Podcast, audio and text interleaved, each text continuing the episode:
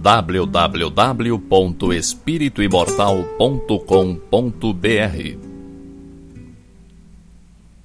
Cinco minutos de Espiritismo visando a reflexão.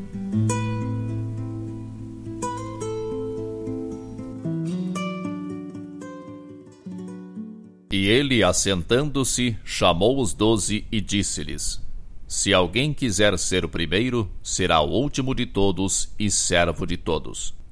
Evangelho segundo Marcos, capítulo 9, versículo 35. Ser dos primeiros na Terra não é problema de solução complicada. Há maiorais no mundo em todas as situações.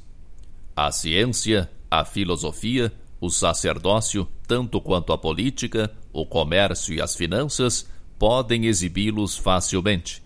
Os homens principais da ciência, com legítimas exceções, costumam ser grandes presunçosos os da filosofia, argutos sofistas do pensamento, os do sacerdócio, fanáticos sem compreensão da verdadeira fé. Em política, muitos dos maiorais são tiranos. No comércio, inúmeros são exploradores, e nas finanças, muitos deles não passam de associados das sombras contra os interesses coletivos. Ser dos primeiros, no entanto, nas esferas de Jesus sobre a terra, não é questão de fácil acesso à criatura vulgar. Nos departamentos do mundo materializado, os principais devem ser os primeiros a serem servidos e contam com a obediência compulsória de todos.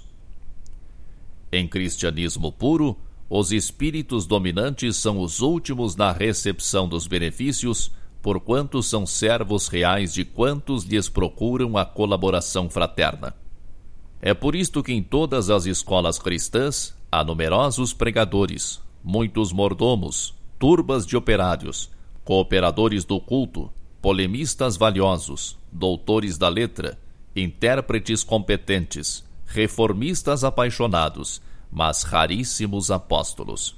De modo geral, quase todos os crentes se dispõem ao ensino e ao conselho, prontos ao combate espetaculoso e à advertência humilhante ou vaidosa, poucos surgindo com o desejo de servir, em silêncio, convencidos de que toda a glória pertence a Deus.